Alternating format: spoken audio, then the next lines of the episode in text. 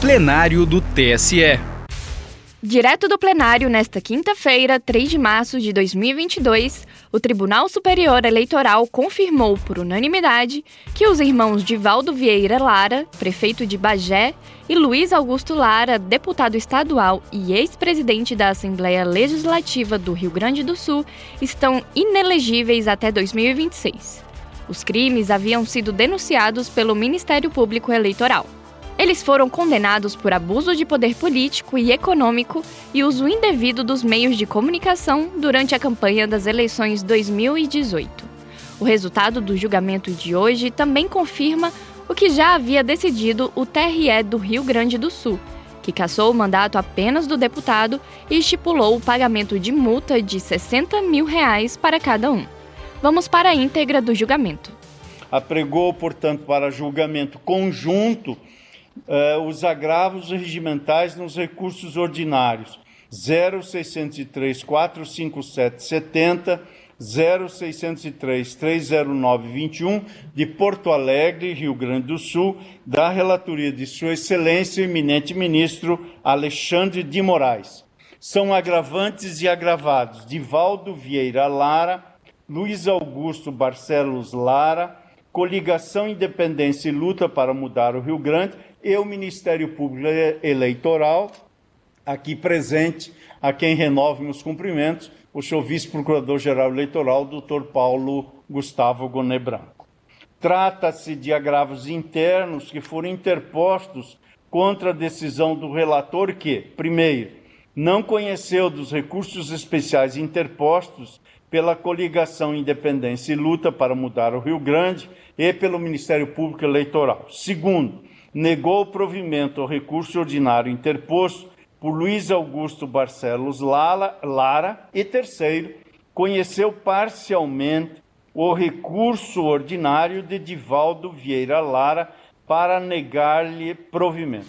É a primeira vez que ambos os processos são apregoados para iniciar, como estamos a fazer, eh, o julgamento a princípio não haverá sustentação oral por se tratar de julgamentos de agravos. E, portanto, é, quanto a este encaminhamento, indago se é, é assim que também compreende Sua Excelência, o eminente ministro relator, ministro Alexandre Moraes. Exato, presidente. Pois não, ministro Alexandre Moraes. Então passo a palavra a Vossa Excelência, indago os senhores advogados aqui presentes se dispensam a leitura do relatório. Excelência, dispenso. Doutor Guilherme. De igual modo, presidente. Doutor Marcelo. Concordo, presidente. Perfeitamente. Ministro Alexandre Moraes, a palavra com Vossa Excelência para o voto. Bom dia, presidente. Cumprimento Vossa Excelência, ministro Edson Fachin. Cumprimento a ministra Carmen Lúcia. É sempre um prazer a presença de Vossa Excelência aqui no Tribunal Superior Eleitoral. Cumprimento o ministro Benedito Gonçalves, ministro Paulo Sanseverino, também cumprimentando pela estreia aqui eh, no Tribunal Superior Eleitoral, uma alegria. Cumprimento o ministro Sérgio Banhos, o ministro Carlos Mário Veloso, também o professor Paulo Gonet, vice-procurador-geral eleitoral, e cumprimento os advogados eh, presentes, doutor Eduardo Alckmin, doutor Guilherme Barcelos e doutor Marcelo Ribeiro. Presidente, como Vossa Excelência disse, são quatro, quatro agravos é, propostos é, dois é, agravos, e vou tratar separadamente, apesar do julgamento conjunto, dois agravos propostos por Luiz Augusto Barcelos Lara e Divaldo Vieira Lara, esses agravos propostos contra o julgamento pelo não provimento dos recursos ordinários, e dois agravos propostos pelo Ministério Público Eleitoral e pela coligação Independência e Luta para Mudar o Rio Grande, agravos esses propostos pelo não conhecimento é, do recurso especial. como, até pela prejudicialidade é, que há em relação ao julgamento, eu começo analisando os dois agravos propostos é, pelo então prefeito de Bagé e pelo deputado eleito e cassados. São agravos é, propostos contra o não provimento do recurso é, ordinário, é que também atacava a decisão do Tribunal Regional Eleitoral do Rio Grande do Sul, é que os condenou por abuso de poder e prática de conduta vedada, aplicando multa, inelegibilidade e cassação é, do é, diploma. Alegam é, rapidamente aqui, o relatório já distribuiu os votos é, a Vossas Excelências, é, alegam é, cerceamento de defesa, alegam a necessidade do litisconsórcio passivo necessário em relação ao vice-prefeito e secretários é, municipais, é, alegam a fragilidade do conjunto probatório, inexistência de elementos suficientes para a configuração do abuso de poder político, alegam que não consta o nome de, dos supostos servidores coagidos, que os fatos noticiados não possuem relevância suficiente é, para repercutir no equilíbrio é, da disputa. Presidente, é, os argumentos apresentados pelos agravantes é, não merecem, a meu ver, prosperar, é, devendo a decisão ser é, mantida. Qual, qual, é o pano de fundo aqui é, da história? É, Divaldo Vieira Lara, prefeito, então prefeito de é, Bagé, é, foi é, acusado, condenado pelo Tribunal Regional Eleitoral por práticas ilícitas, abuso do poder político, favorecimento à candidatura do seu irmão, deputado, candidato à reeleição a deputado, Luiz Augusto Barcelos Lara. Então, é essa é a acusação macro. É, o prefeito de uma cidade usou seu poder político, é, teve práticas é, ilícitas para favorecer a candidatura à reeleição é, do é, seu irmão. De início, já afasto a necessidade do litisconsórcio passivo necessário com vice-prefeito e secretários. Aqui o Tribunal Superior Eleitoral, em diversas oportunidades, já afastou a exigência de litisconsórcio é necessário nessas hipóteses, ainda mais quando não há sequer, isso é muito importante, sequer de forma indiciária, qualquer participação do vice-prefeito, qualquer participação é, dos secretários é, nas condutas praticadas. A acusação é muito linear. Um irmão utilizou o cargo de prefeito, para auxiliar o seu irmão candidato à reeleição a deputado. Então, é, não há é, nada que resvale em alguma conduta ou eventual benefício né, do vice-prefeito ou é, do, dos secretários. Até porque, e aqui é importante ressaltar, a eleição não era para prefeito e vice-prefeito. A eleição era para deputado. E o prefeito, seu irmão, auxiliou. Vice-prefeito, nada tem é, com isso. Então, afasto, é, é, como também já havia sido afastado pelo Tribunal Regional Eleitoral, a necessidade do litisconsórcio é necessário. Da mesma forma, em relação a secretários municipais é, apontados é, como é, necess, é, litisconsortes é, necessários. É, então, aqui, é, o que vem está devidamente comprovado em provas é uma narrativa que imputa ao prefeito e ao seu irmão a gestão é de um esquema, um verdadeiro esquema engedrado na administração municipal, com a utilização é, de servidores é, na campanha eleitoral do deputado estadual que acabou sendo é, reeleito. Então, nada com o vice-prefeito, nada com os secretários. Igualmente, presidente, caros ministros, ministra Carmen, afasto a alegação de cerceamento de defesa. houve a alegação de cerceamento de defesa em virtude, em razão, cita, a defesa da falta de acesso às mídias digitais. Não corresponde aqui é, aos autos, porque a conversa dos autos digitais foi transcrita aqui no ID 25853438. Então houve a transcrição e as partes puderam é, ter acesso e ali se manifestar sobre as provas produzidas circunstância que assegurou é o pleno exercício do contraditório e da ampla é, defesa. Cito, inclusive, no voto, é, um trecho que foi bem destacado pelo eminente ministro, é, pelo eminente desembargador, juiz relator do Tribunal Regional Eleitoral. Abre aspas.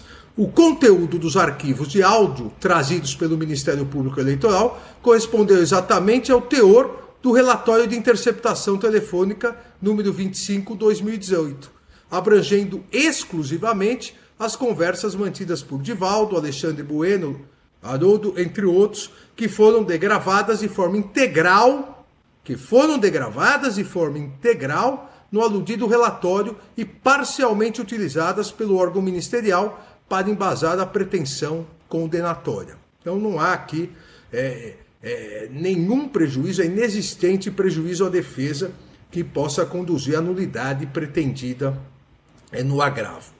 E não bastasse isso, é, tamanha, e aqui é importante também destacar, é, como, como era patente o acesso às mídias que foram transcritas e colocadas à disposição, é, essa alegação de nulidade por prejuízo à defesa foi uma inovação recursal, suscitada somente em embargos de declaração, já nessa instância especial perante o Tribunal Superior Eleitoral, porque não havia essa discussão é, no Tribunal Regional Eleitoral, uma vez que as mídias estavam é, à disposição é, da defesa.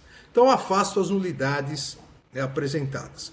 No mérito, presidentes, ministra Carmen, ministros, o conteúdo é probatório evidencia de forma muito robusta, sem qualquer dúvida, é, nem razoável, nem irrazoável, diria sem qualquer dúvida, que Divaldo Lara, prefeito é, de Bagé, propiciou a seu irmão, então candidato à reeleição ao cargo de deputado estadual, a amplificação de canais de divulgação da campanha e recursos, utilizando-se indevidamente da máquina pública municipal. E como fez? Utilização de servidores públicos em campanha durante o horário de expediente.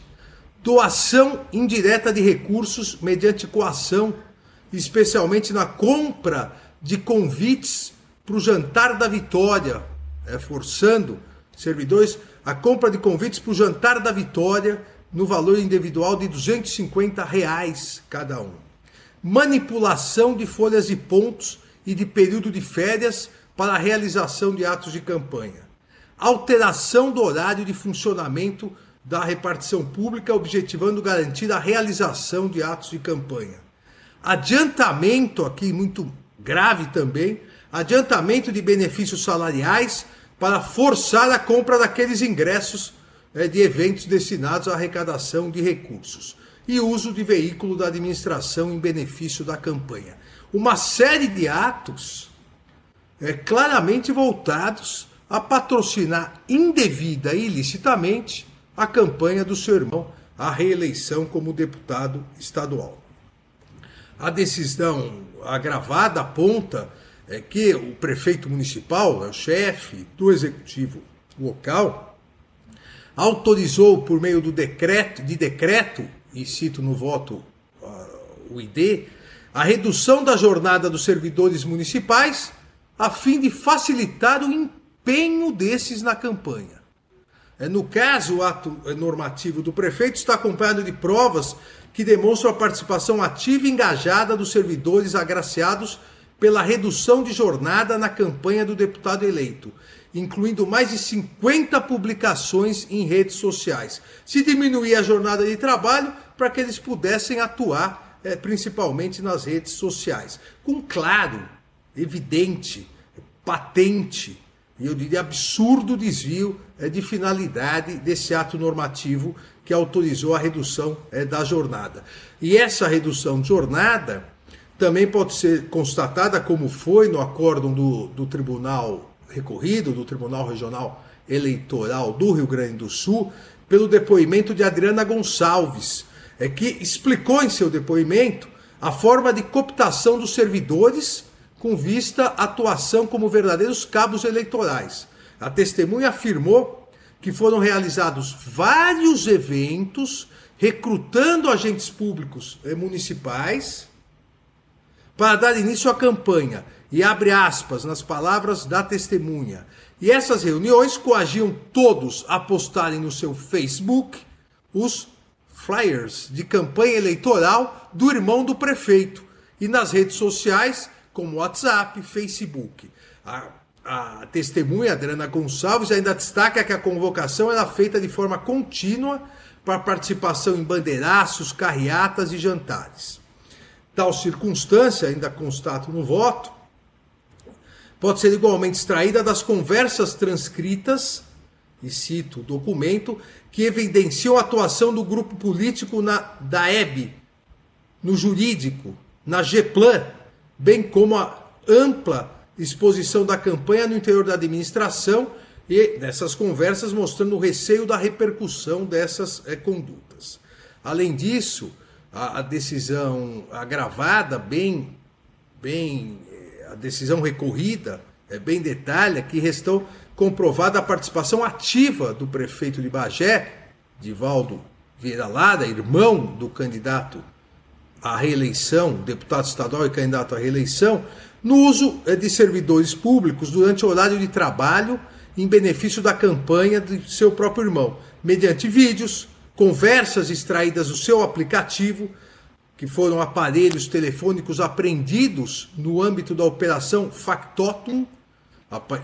Aqui também importante salientar, operação Factotum, é, que apreendeu esses celulares, os aplicativos com ordem judicial, é, os quais indicam a, man a manipulação da folha de ponto, inclusive de férias, para manutenção dos correligionários em campanha ou para fins da fiscalização, diziam no, nas conversas é, por aplicativos, para manter a fiscalização das eleições.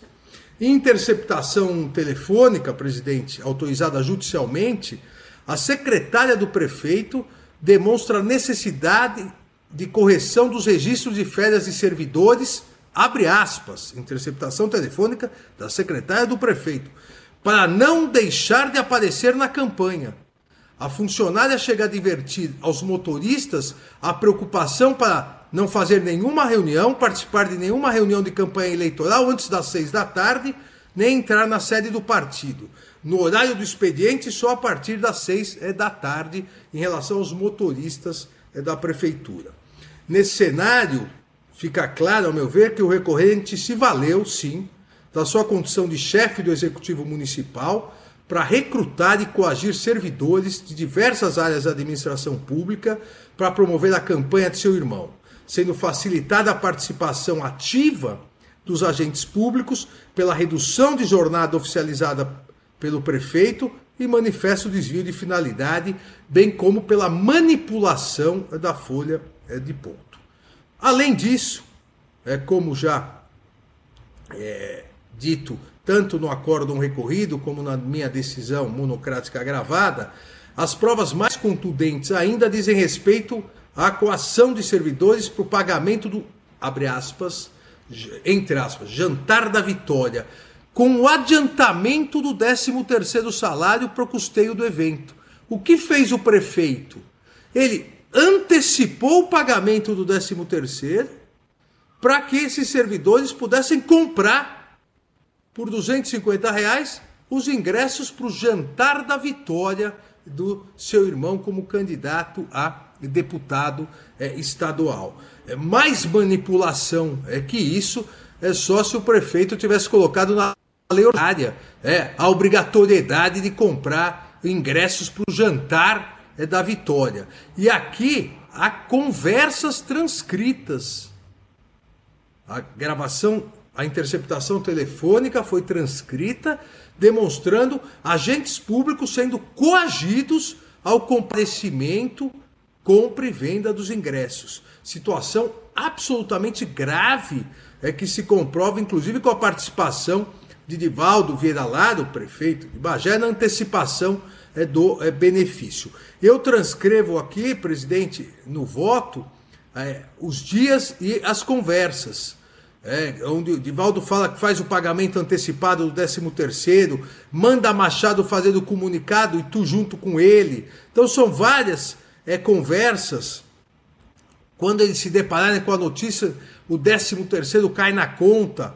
É, ou seja, são várias é, conversas transcritas aqui é, que dizem é, e demonstram que houve antecipação do 13 terceiro, houve o contato com os servidores para a utilização desse 13 terceiro antecipado para o pagamento é, do, de 250 reais para o denominado é, jantar é, da é, Vitória. Como se vê, é, o prefeito determinou é, que fosse feito o pagamento antecipado de uma parcela do 13º, bem como nessas conversas transcritas por WhatsApp, inclusive, mandou o seu interlocutor achar um motivo para isso. Achar um motivo para poder antecipar. E devemos lembrar é que o pagamento do 13º foi antecipado para antes das eleições no início de outubro.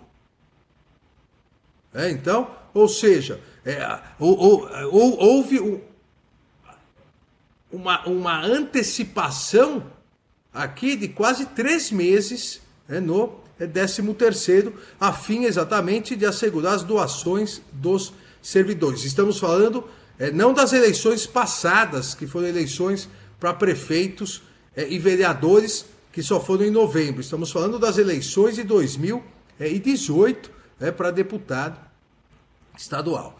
Aliás, a venda de convites dos eventos já eram, aqui também é importante ressaltar, já eram tratadas em diálogos entre diversos servidores e o, prefe...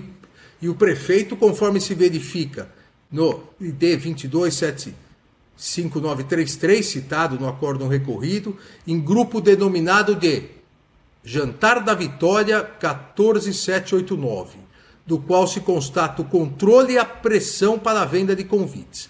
Tal condição pode ser igualmente constatada, é, essa, é, esse controle e pressão para a venda dos convites, a partir de declarações de outra testemunha, Karim Roberto Gantz Saliba.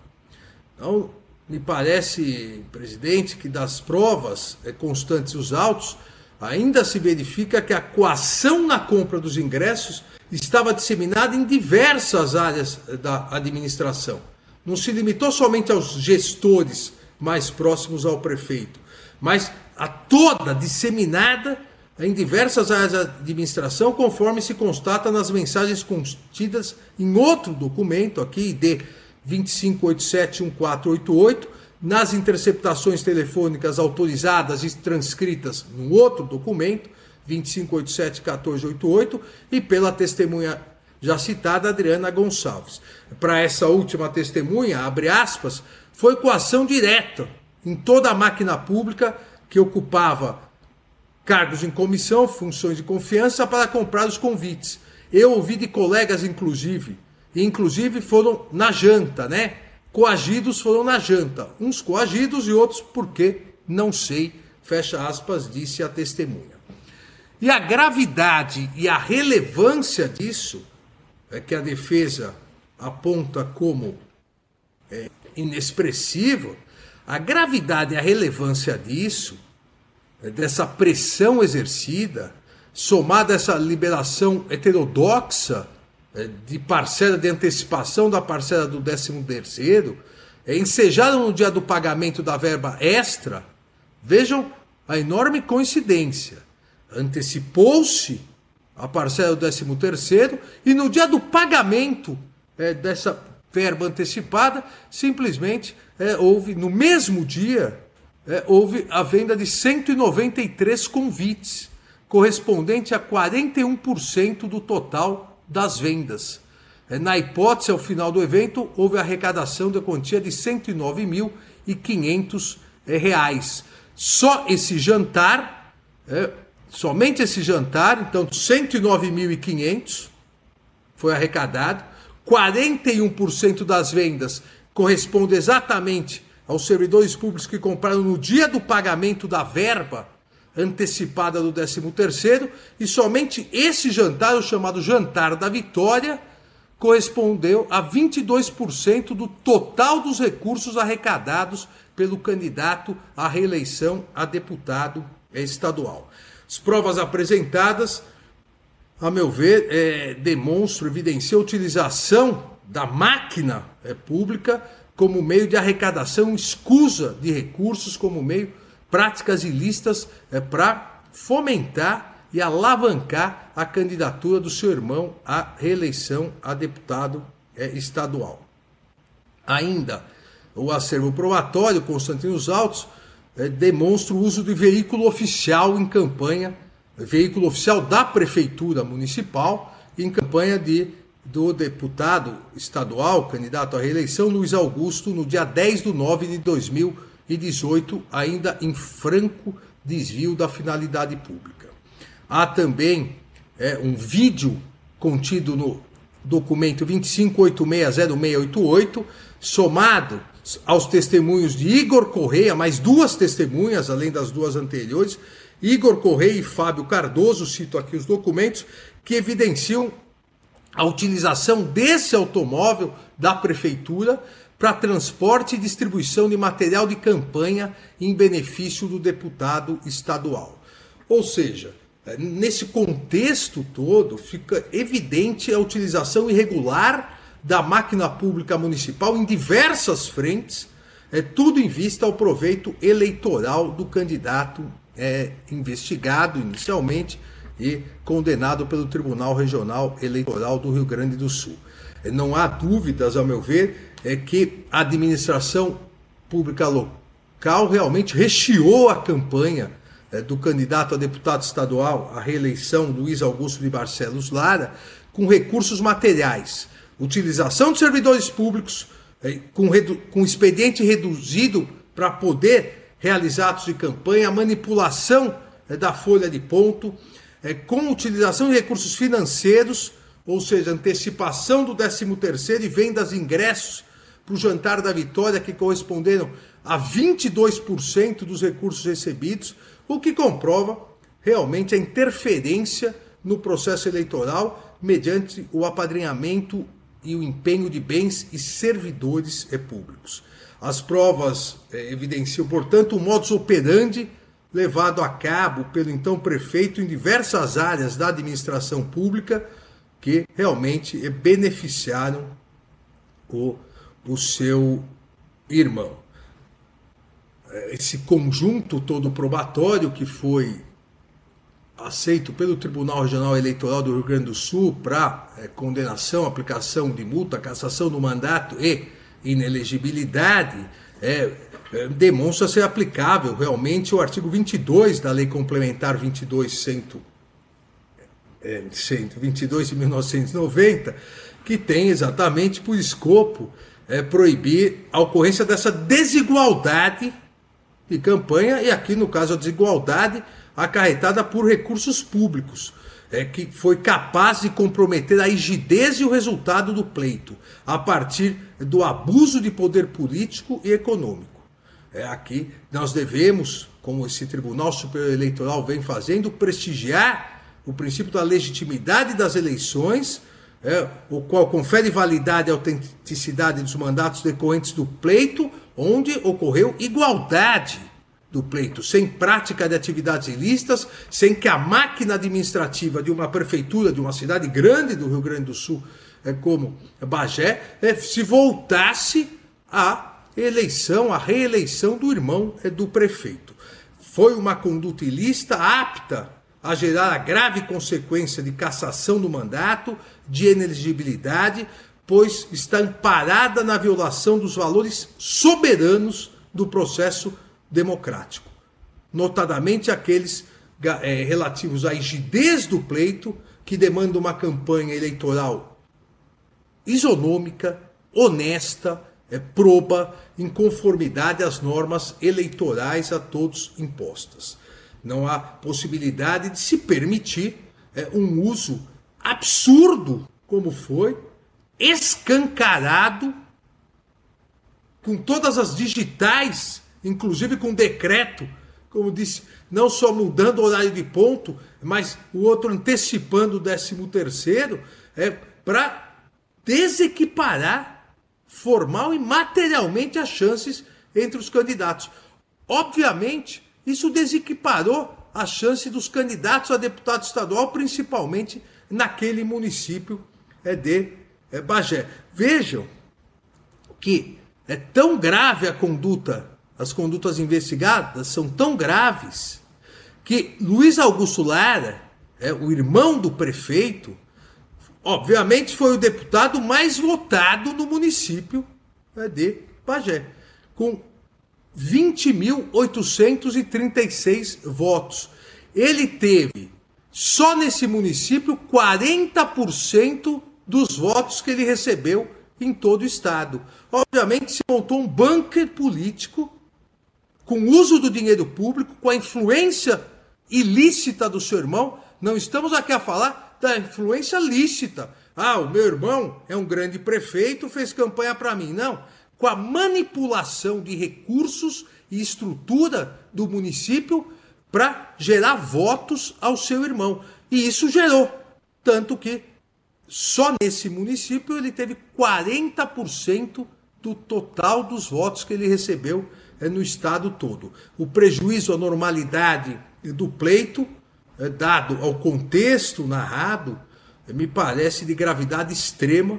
Está amparado em caderno probatório sólido que ensejou e deve manter é, a imposição de multa, justifica a cassação e a imposição de inelegibilidade em virtude de comprovada quebra de isonomia, quebra da normalidade, quebra da legitimidade do pleito, devendo, portanto, o presidente os presentes agravos, tanto do então prefeito como do deputado estadual reeleito, serem improvidos. Na sequência, os agravos regimentais do Ministério Público Eleitoral e da coligação Independência e Luta para mudar o Rio Grande. São agravos interpostos contra a minha decisão do não conhecimento dos recursos especiais. Aqui, presidente, eu também peço uma especial atenção porque eu estou revendo a minha decisão. Eu não conheci dos recursos especiais porque apliquei a súmula 36 do TSE. É, uma vez que aqui, em princípio, entendi que haveria um erro grosseiro, porque seria o caso do recurso é, ordinário. Mas, o, o, melhor refletindo com os agravos interpostos, na verdade, o Ministério Público Eleitoral e a coligação Independência e Luta para mudar o Rio Grande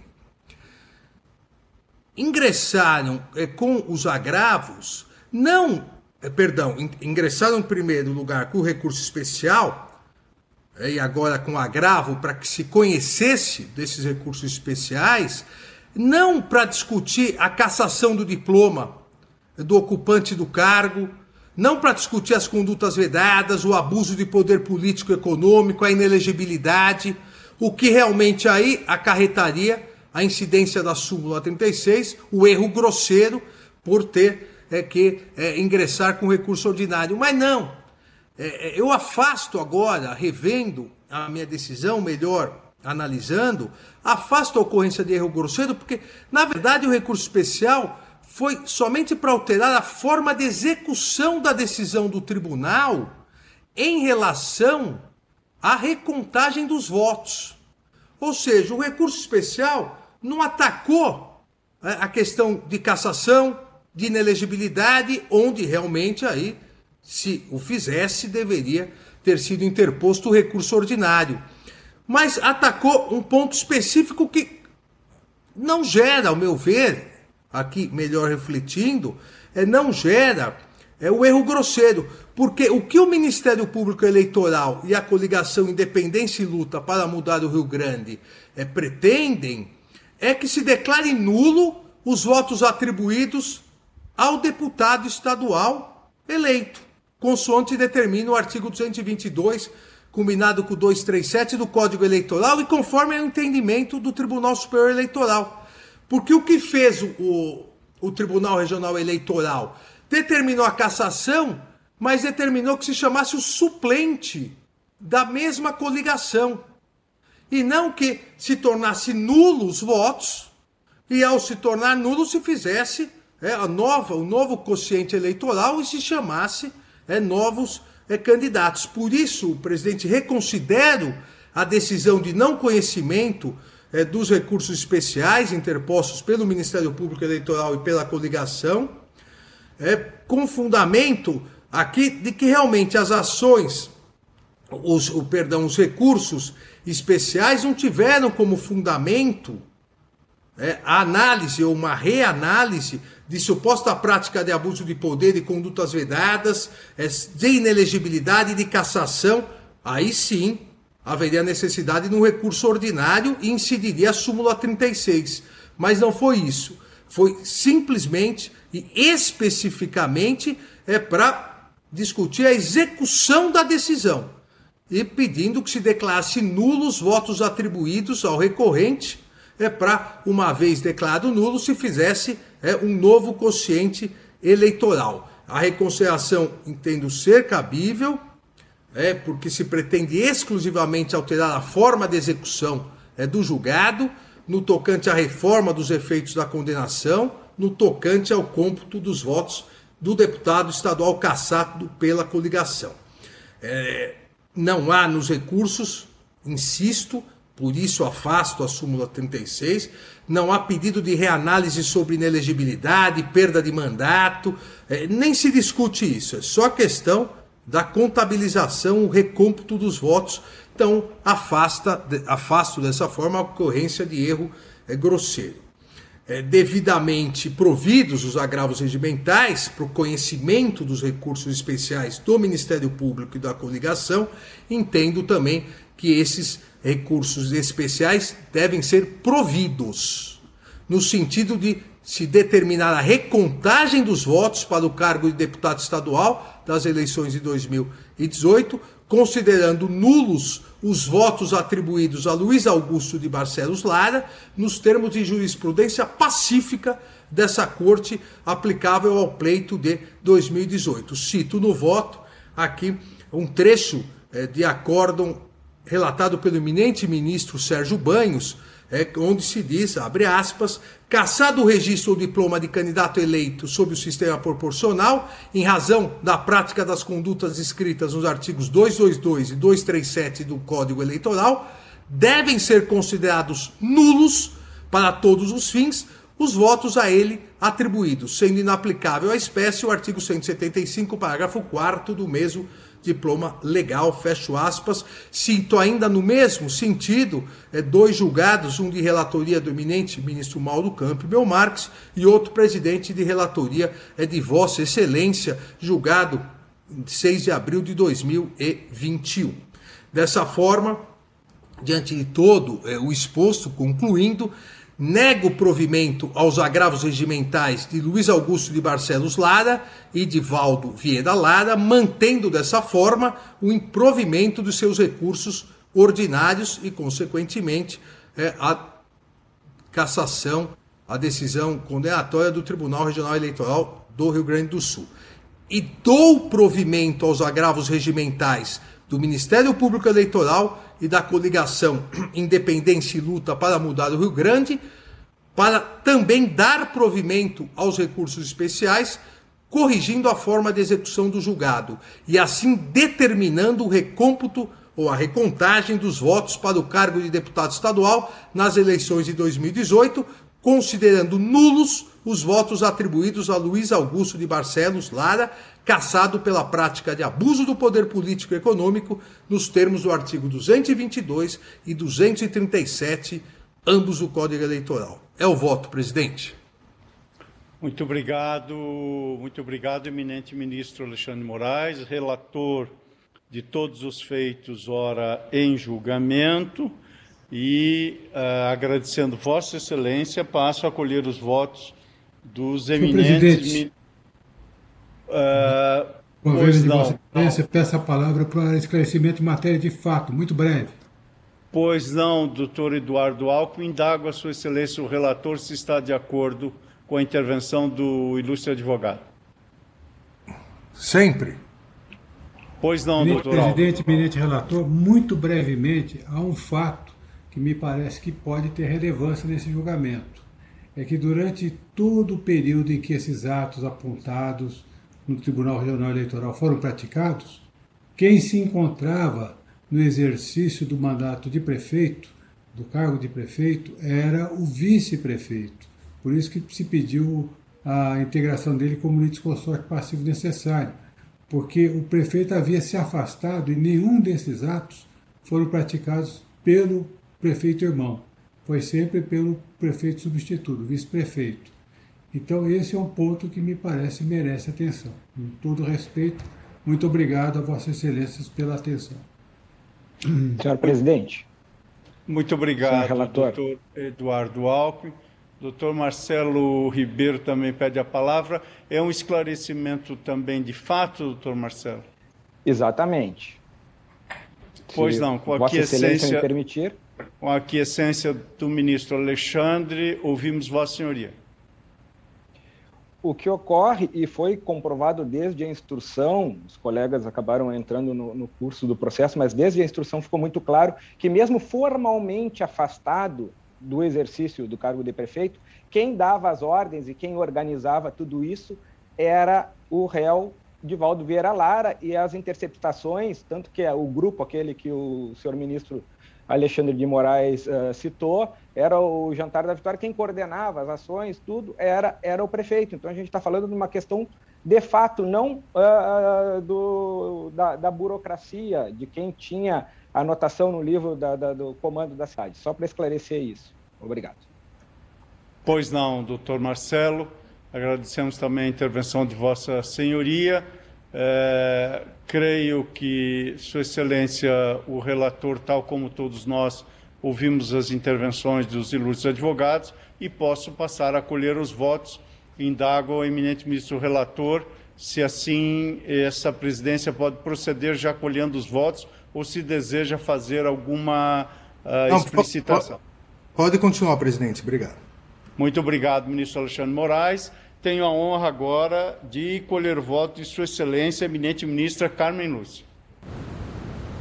Bom dia, presidente. Mais uma vez cumprimentando Vossa Excelência, senhores ministros, com especial cumprimento ao ministro Alexandre de Moraes, relator destes feitos, especialmente também pelo voto, cada um dos senhores ministros, senhor vice-procurador-geral, doutor Paulo Bonet, senhores advogados que assistem a esta participam desta, deste julgamento, senhores advogados que acompanham, senhores servidores. Presidente, eu acho que se há um feito, como é da, de costume do ministro Alexandre, que sempre deixa tudo tão claro e um quadro fático tão bem relatado, mas neste caso, além de deixar um cenário que se contém nos autos de maneira muito objetiva, formalizada, clara, realçada, é muito impressionante o quadro traçado, as provas apresentadas. Como diria o ministro Gilmar Mendes, este é um caso que serve para estudo em sala de aula, de como alguém pode abusar do, da, da coisa pública, da res pública, ou da res não pública neste caso, porque foi em grande parte utilizada para o, o benefício de, do irmão.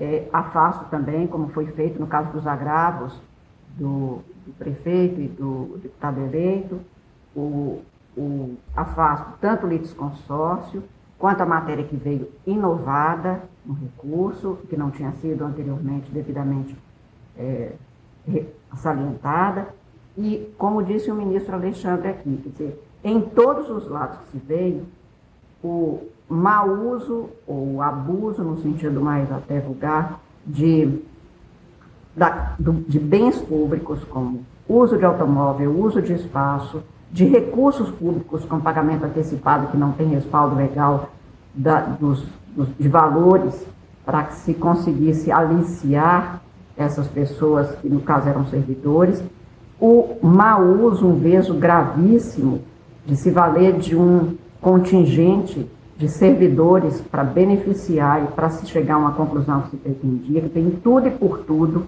o que se tem aqui é um quadro extremamente grave e melancólico, presidente, porque a, a narrativa do ministro Alexandre, feita em 2022, de casos que aconteceram nas eleições de 2018, poderiam ser relatadas por algum juiz não eleitoral, porque não existia, de 100 anos atrás, de um período em que realmente os chamados coronéis, com seus as seclas podiam dar um resultado eleitoral, como o que foi aqui apresentado, de 40% dos, dos votos do então candidato, depois deputado eleito, se deu exatamente por conta de práticas que são inconstitucionais, ilegais, imorais, injustas com quem entra num pleito, buscando exatamente o cumprimento de uma legislação que garanta um pleito escorreito, uma eleição garantida, e por isso não apenas eu acompanho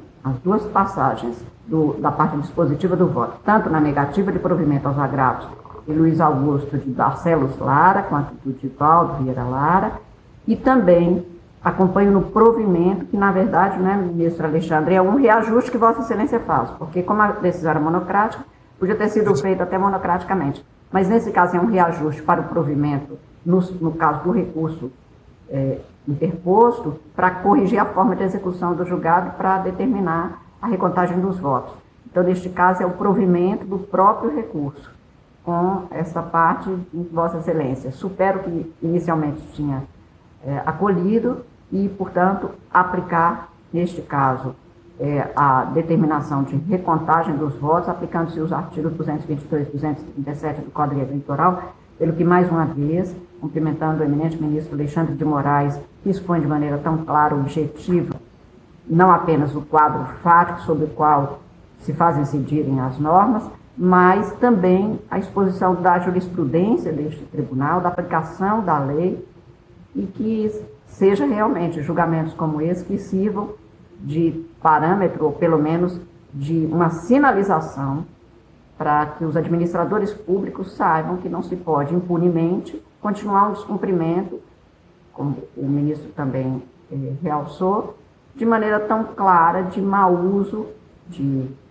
abuso de, do bem público, da coisa pública, em negativa total de todas as leis mas também do próprio princípio republicano, porque aqui é tipicamente o espaço utilizado como se ainda nós tivéssemos as câmeras, as câmaras que se tinham no império, que era um quarto da casa, em que o chefe do poder local determinava qual dos seus irmãos seguiria na, na, na, na, na gestão ou nos cargos que seriam de interesse do grupo familiar. E, portanto, eu estou mais uma vez, cumprimentando o ministro Alexandre, presidente, e com as vênias de eventual entendimento diferente, acompanhando o ministro relator, tanto para negar provimento aos agravos regimentais, no caso de Luiz Augusto de Barcelos Lara e de Vieira Lara, quanto no provimento dos, dos recursos do Ministério Público Eleitoral e da coligação Independência e Luta para Mudar o Rio Grande. É como voto, senhor presidente, agradecendo a palavra. Muito obrigado, eminente ministra Carmen Lúcia, que vem de proferir voto, acompanhando Sua Excelência o relator. Colhemos agora o voto de Sua Excelência, o eminente ministro Benedito Gonçalves. Bom dia, senhor presidente dessa corte, ministro Edson Fachin. Igualmente cumprimento os demais ministros integrantes desta corte. Uma saudação especial e ao ministro relator, pelo seu laborioso voto, como sempre o faz, ministro Alexandre Moraes. Saudação especial ao ministro Paulo Severino, que em vez primeira está votando aqui no plenário em videoconferência. Saudação estendo ao Ministério Público Federal Eleitoral nesta corte e os senhores advogados que aqui defende os seus clientes e não poder deixar de cumprimentar o trabalho dos nossos servidores de saúde na pessoa doutor João Paulo. Com relação ao voto, eu acompanho integralmente o relator, negando provimento aos agravos regimentais de Luiz Lara e de Valdo Lara, e dando provimento aos agravos regimentais do Ministério Público Eleitoral e da coligação Independência e Luta para mudar o Rio Grande. Todos nos termos do voto relator. Assim que voto, presidente. Muito, muito obrigado, eminente ministro Benedito Gonçalves, que também vem de proferir voto acompanhando o eminente ministro relator. E agora tenho a honra de colher o voto de Sua Excelência, eminente ministro Paulo de Tarso São Severino. Muito bom dia a todos, presidente. Agradeço mais uma vez a, a acolhida nesta corte. Uma grande honra para mim uh, participar uh, do Tribunal Superior Eleitoral pela primeira vez, um, um, dos tribunais mais respeitados uh, do Brasil, dos mais necessários também, como este caso está demonstrando. Minha saudação ao Ministério Público Federal, aos, eh, antes aos eminentes colegas, aos eminentes ministros, ao Ministério Público Eleitoral, doutor Paulo Gonet, uma saudação aos senhores advogados aqui presentes, aos servidores. É um caso uh, muito interessante, como disse a ministra Carmen Lúcia, um caso paradigmático, aqueles casos de exemplo de, uh, para a sala de aula. Uh, na realidade, a, a, própria história da justiça eleitoral ela está ligada a uma sugestão do embaixador Assis Brasil, o Getúlio Vargas, ah, por ocasião da Revolução de 30, que sugeria a criação de uma justiça eleitoral para coibir o abuso do poder político e o abuso do poder econômico.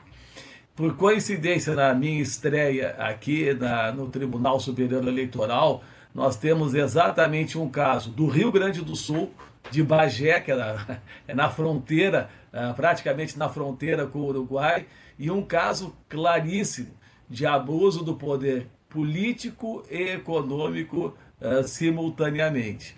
E o voto do ministro Alexandre Moraes, que teve uh, a gentileza uh, de disponibilizá-lo antes, né? então já sabia desde ontem o conteúdo do voto, permitindo a preparação, mostra claramente, a prova é muito clara a respeito do abuso tanto do poder político como econômico, como também a eficácia desse abuso, já que o, o, o candidato teve 40% dos votos no município onde o irmão era o prefeito, embora afastado, como salientado pelo eminente doutor Alckmin.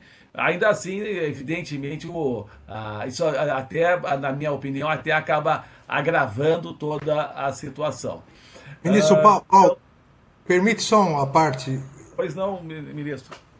Vossa Excelência falou até da questão do afastamento. É, é interessante que isso só reforça é, o modus operandi para auxiliar o irmão. Porque quem assinou os decretos é, antes de se afastar foi o próprio Divaldo.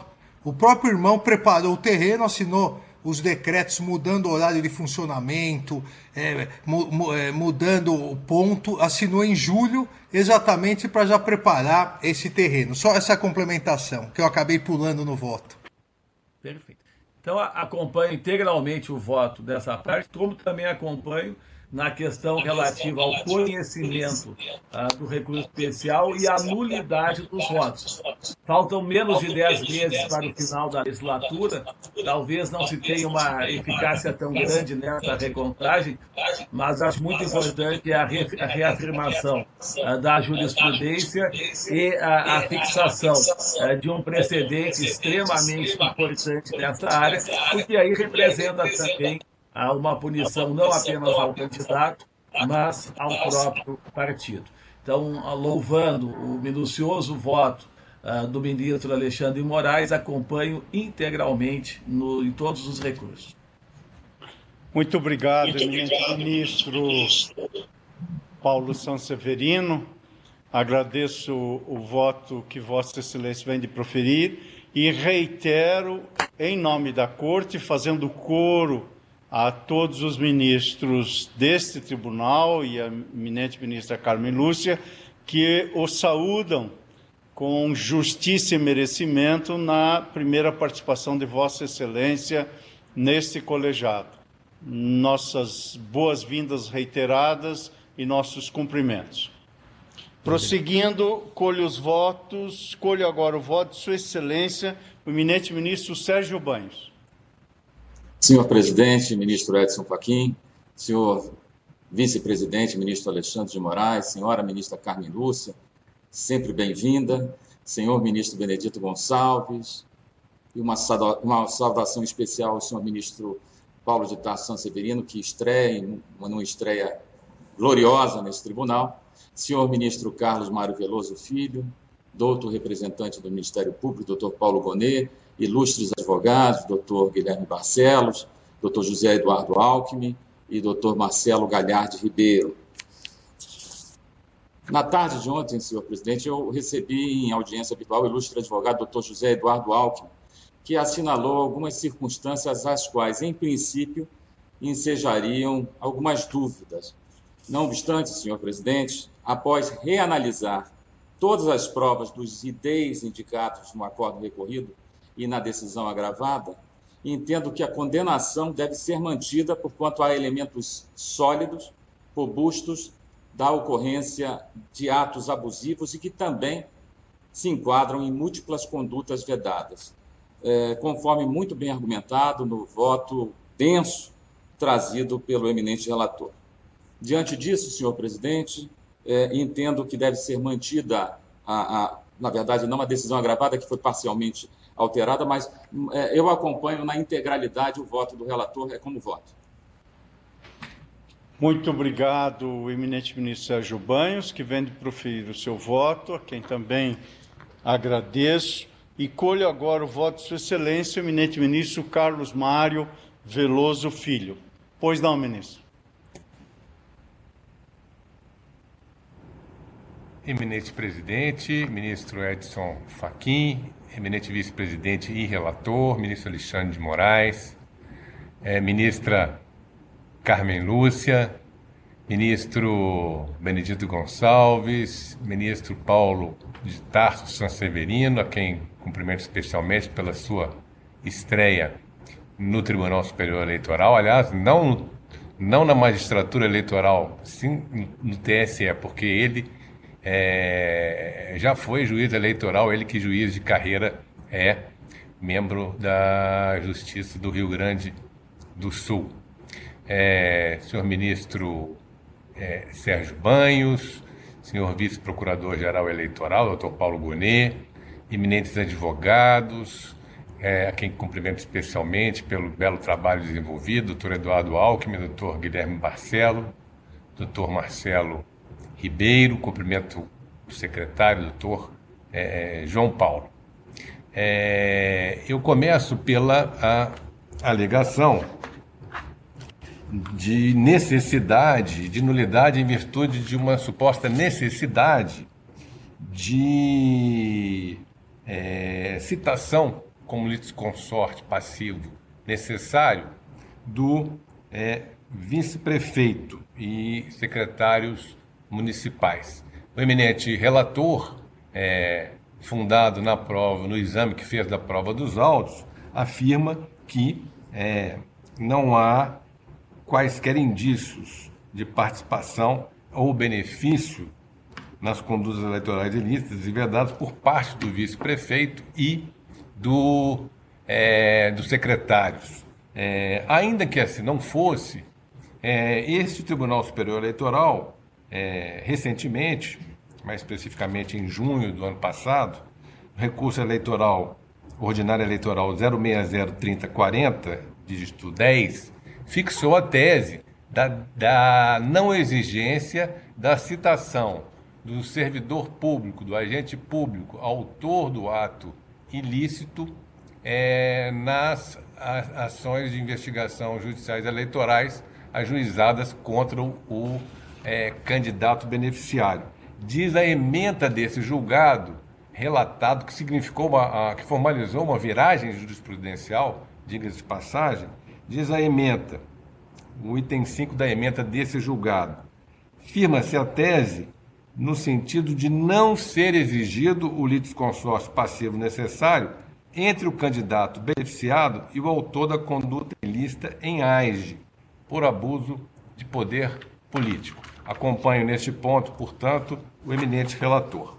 É, o eminente relator, também é, fundado é, em exame que fez da prova dos autos, é, assevera e, e demonstra a materialidade das condutas vedadas e dos atos abusivos de poder político. É, demonstra igualmente a gravidade das circunstâncias apta a atingir a normalidade e a legitimidade das eleições no município é, de Bagé, é, sobretudo pela violação ao subprincípio da legitimidade das eleições, que é o subprincípio da igualdade de chances entre os candidatos. É, acompanho, portanto, o eminente relator quanto à negativa de provimento dos recursos ordinários de é, Luiz Augusto Barcelos Lara e Divaldo Vieira Lara.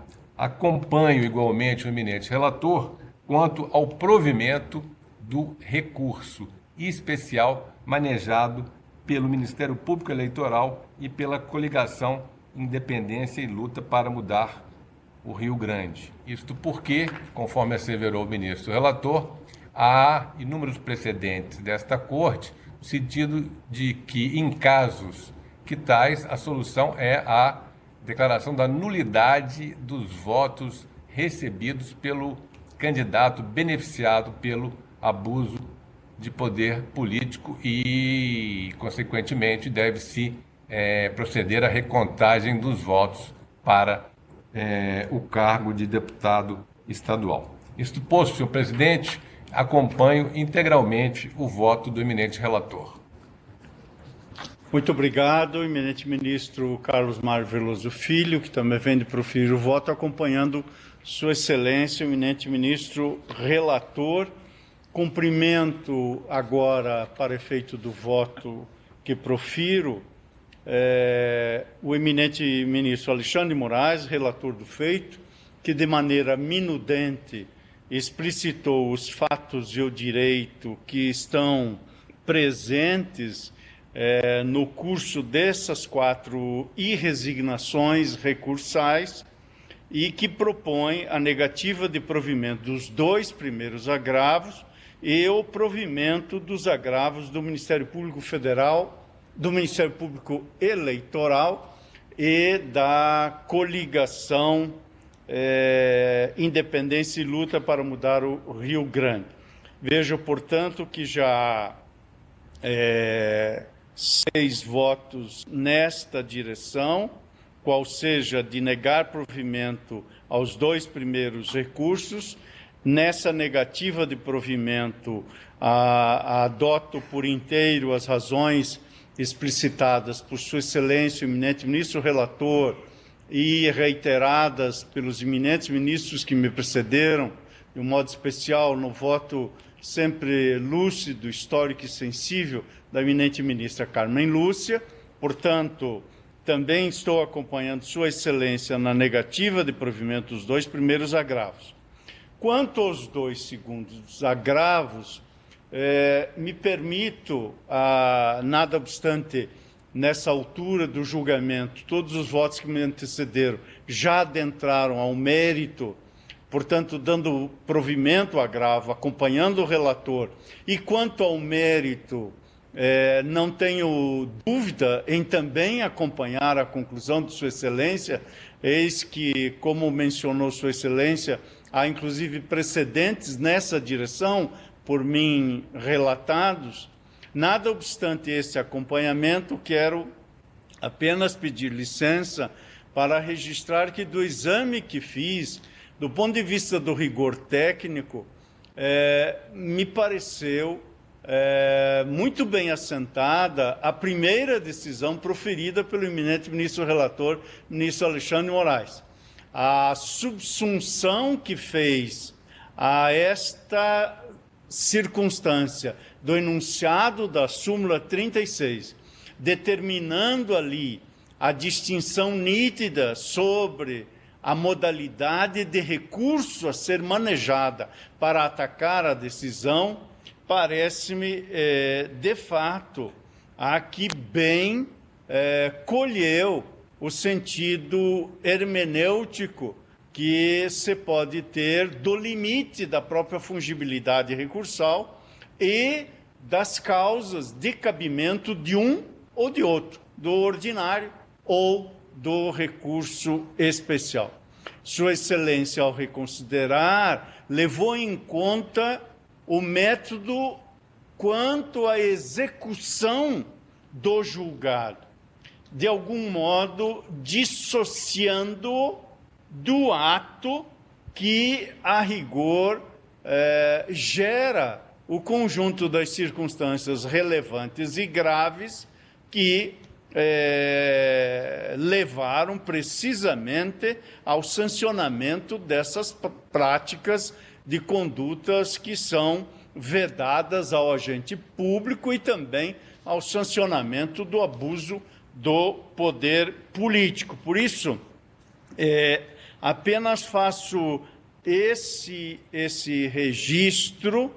É, vale dizer aqui há um debate é, que talvez ainda voltaremos, iremos enfrentar, que liga o cabimento recursal ao enfrentamento uh, do preceito primário e do preceito secundário desta regra que está é, com a sua enunciação colocada na súmula 36 e, portanto, isto poderia, do ponto de vista de um debate do processo eleitoral, da, da processualística e em termos de rigor formal, me aproximar muito mais da primeira decisão proferida por Sua Excelência.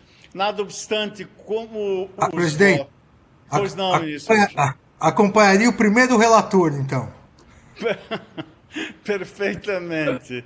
É, não obstante este pequeno registro de algum, digamos assim, desconforto técnico quanto a esse ponto, adentrando ao mérito, que é o que a maioria dos votos que me antecederam fizeram, e assim o fez Sua Excelência o relator, é, não tenho dúvida alguma em acompanhar a conclusão, eis que essa declaração uh, de nulidade e recontagem atende precisamente à orientação desse Tribunal Superior Eleitoral em casos análogos.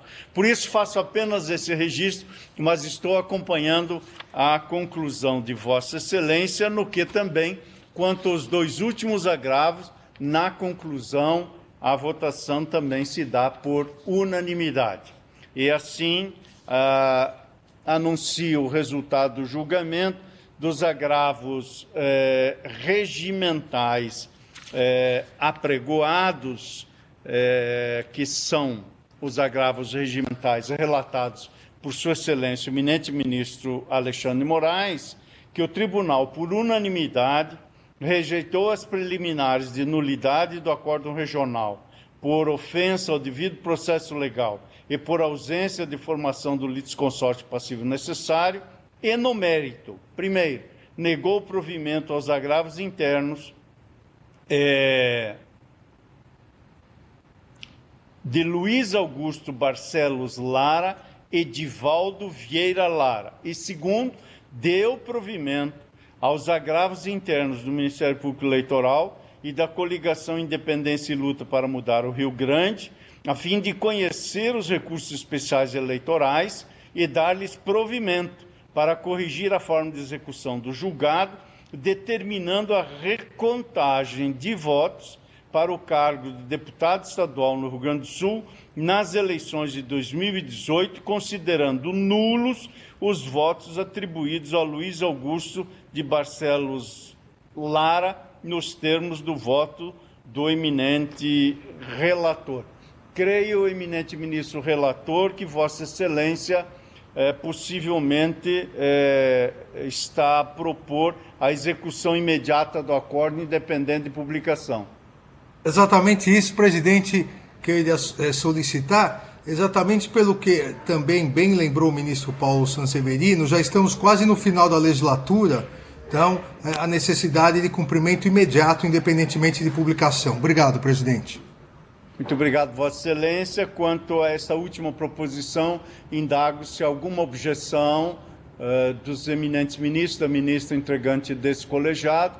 Não havendo, o tribunal determina a execução imediata desta decisão independentemente da sua publicação. Agradecemos aos ilustres senhores advogados aqui presente, que, presentes que compareceram a esta sessão. nesta parte de julgamento, desejando a todos paz e bem. Apregou agora para julgamento o recurso especial 0600 00352, oriundo de Passo Fundo, Rio Grande do Sul. A pauta de hoje, é, coincidentemente, homenageia a terra do ministro Sanseverino. Portanto, este a feito. Terra... A nossa terra, sem dúvida nenhuma. Eu que nasci em Rondinha e me fiz paranaense e também terra natal de Vossa Excelência. A uso é, de quatro recurso... Muito bem. Recurso especial, portanto, 0600 00352 de Passo Fundo, de minha relatoria. O recorrente é o MDB municipal daquela grande cidade de Passo Fundo, do Movimento Democrático Brasileiro Municipal, e é, o objeto verte sobre a recurso especial eleitoral interposto contra acórdão regional que deu parcial provimento ao recurso eleitoral apenas para reduzir o valor da multa combinada e o montante a ser recolhido ao Tesouro Nacional, mantendo, porém, a desaprovação das contas. É a primeira vez que o processo é trazido a este plenário, não há presença de de advogados, portanto, não haverá sustentação oral. E com a licença de Vossas Excelências, a quem fiz chegar é, o relatório e o voto, é, vou procurar fazer uma síntese conduzindo-me basicamente pela emenda e alguns outros aspectos é, que dizem respeito ao exame desta prestações de conta, desta prestação de conta do exercício financeiro de 2017 do Diretório Municipal do MDB da, uh, de Passo Fundo, uh, Rio Grande do Sul. Eu estou, em suma, uh, senhores ministros e senhora ministra, eu estou negando provimento ao recurso especial e mantendo a desaprovação das contas, não sem explicitar algumas questões atinentes à fundamentação da decisão do acórdão regional. Por isso, eu estou em síntese assentando o seguinte: as doações realizadas em benefício de partidos políticos por servidores ocupantes de cargos públicos de livre nomeação e exoneração são irregulares porque provenientes de fontes vedadas nos termos do artigo 31, inciso 5 da Lei 9096 de 1995. Assento ainda que a Lei 13.488 de 2017 não retroage para alcançar fatos praticados antes da sua vigência, incidindo o princípio do tempus regit actum, ou seja, como sabemos todos, a lei vigente ao tempo da prática do ato é aquela cuja incidência fará o juízo próprio para saber se há ou não conformidade legal. E no voto cito diversos precedentes que, como não poderiam deixar de ser, acolhem este princípio, para muitos um brocardo, mas acolhem, portanto, essa enunciação exatamente em homenagem à previsibilidade e à estabilidade das relações jurídicas. Assento ainda que o Tribunal Regional Eleitoral uh, do Estado do Rio Grande do Sul manteve, ao decidir, a declaração de constitucionalidade do artigo 55D da Lei 9.096, já mencionada, que, como sabemos, é de 1995, sob o viés de que, para a concessão do benefício, seria necessário prévio estudo do impacto financeiro e orçamentário, consoante a exigência do artigo 113 do Ato das Disposições Constitucionais Transitórias. Nesse ponto, assento que as sanções pecuniárias decorrentes de desaprovação de contas partidárias, em que se reconheceu a realização de doação de recursos provenientes de fontes vedadas, ou seja, servidores ocupantes de cargos de livre nomeação e exoneração, portanto, fontes vedadas, tem finalidade principal de reprimir e, portanto, sancionar condutas contrárias à lei e não de arrecadar recursos para compor o orçamento público e fazer frente aos gastos da administração pública, como ocorre, por óbvio, na instituição de tributos.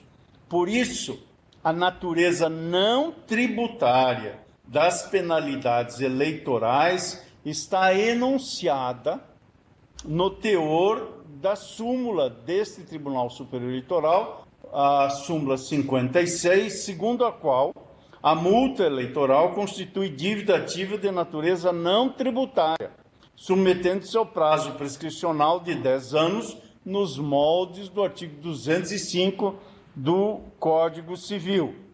Aqui também mencionado, por coincidência apenas, em homenagem à disciplina de origem do ministro Paulo de Tarso Sanseverino, que é o direito civil, outra circunstância em comum que tenho com Sua Excelência, o que me deixa muito honrado.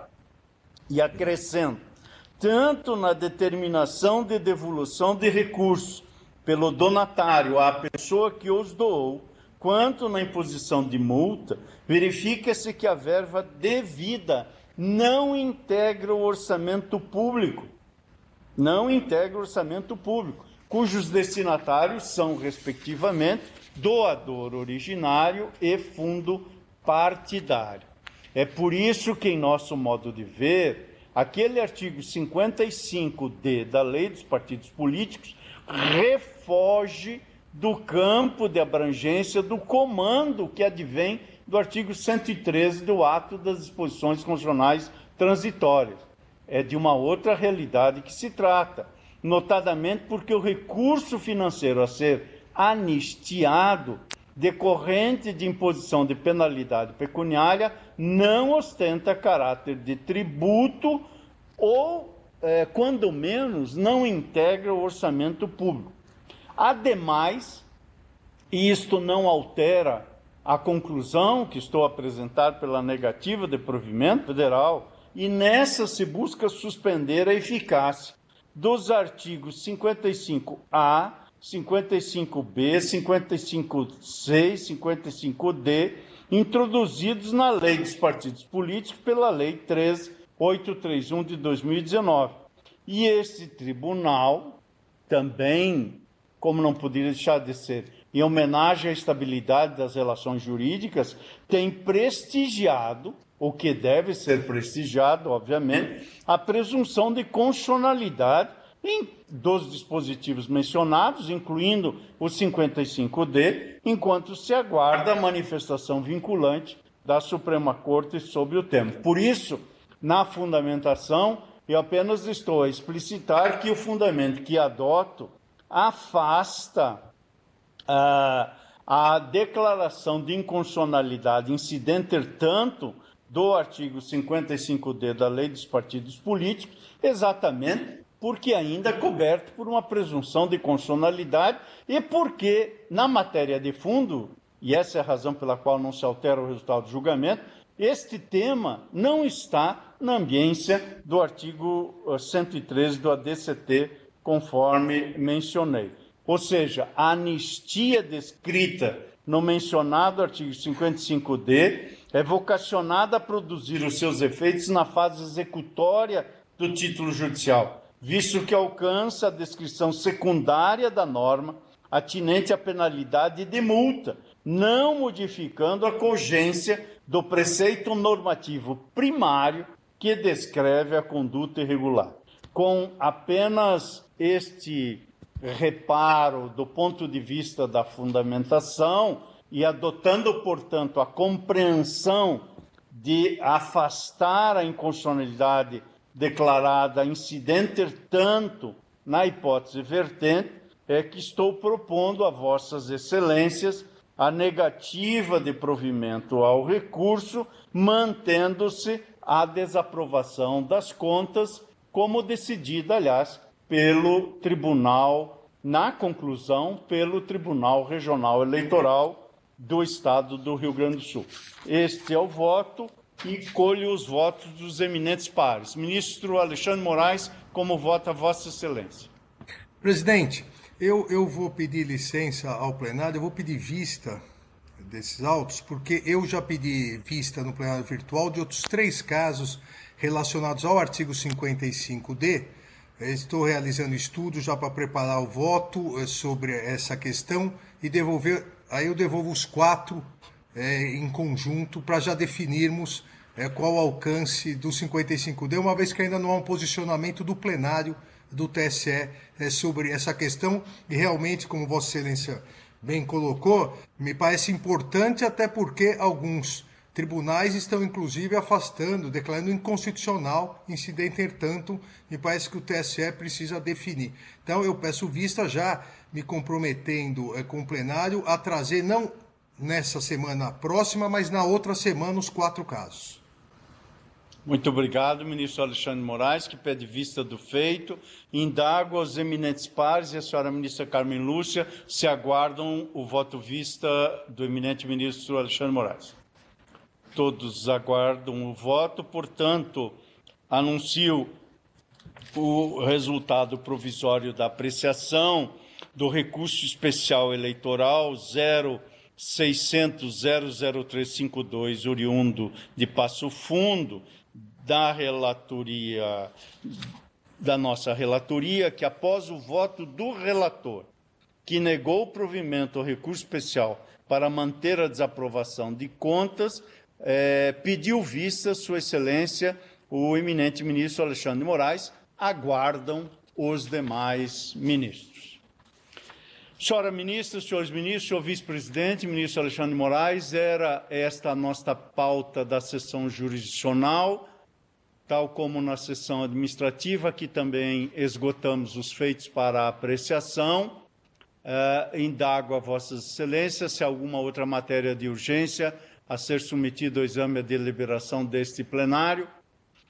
Em não havendo, quero agradecer a presença uh, e me permito mencionar da eminente ministra Carmen Lúcia, que sempre nos honra com sua presença, Quero uma vez mais saudar a presença do eminente ministro Paulo Itarso Sanseverino, que eh, hoje se integra de fato a este plenário que de direito e por justo merecimento já o fazia. Cumprimento também Sua Excelência e agradeço a presença dos eminentes ministros, senhor vice-presidente, ministro Alexandre Moraes, ministro Benedito Gonçalves, ministro Sérgio Banhos e ministro Carlos Mário Veloso Filho. Agradeço também a presença do senhor vice-procurador-geral eleitoral, doutor Paulo Gustavo Gunay Branco, do nosso secretário, doutor João Paulo, em nome de quem agradecemos os briosos servidores da Justiça Eleitoral que constituem a inteligência e a força de trabalho que mantém viva toda a nossa esperança de uma prestação jurisdicional célere e justa. Muito obrigado, senhora ministra, senhores ministros. Está encerrada a sessão. Para mais informações sobre os processos, procure por RO 0603 457 70 e RO 0603 609 21. Justiça Eleitoral, a justiça da democracia.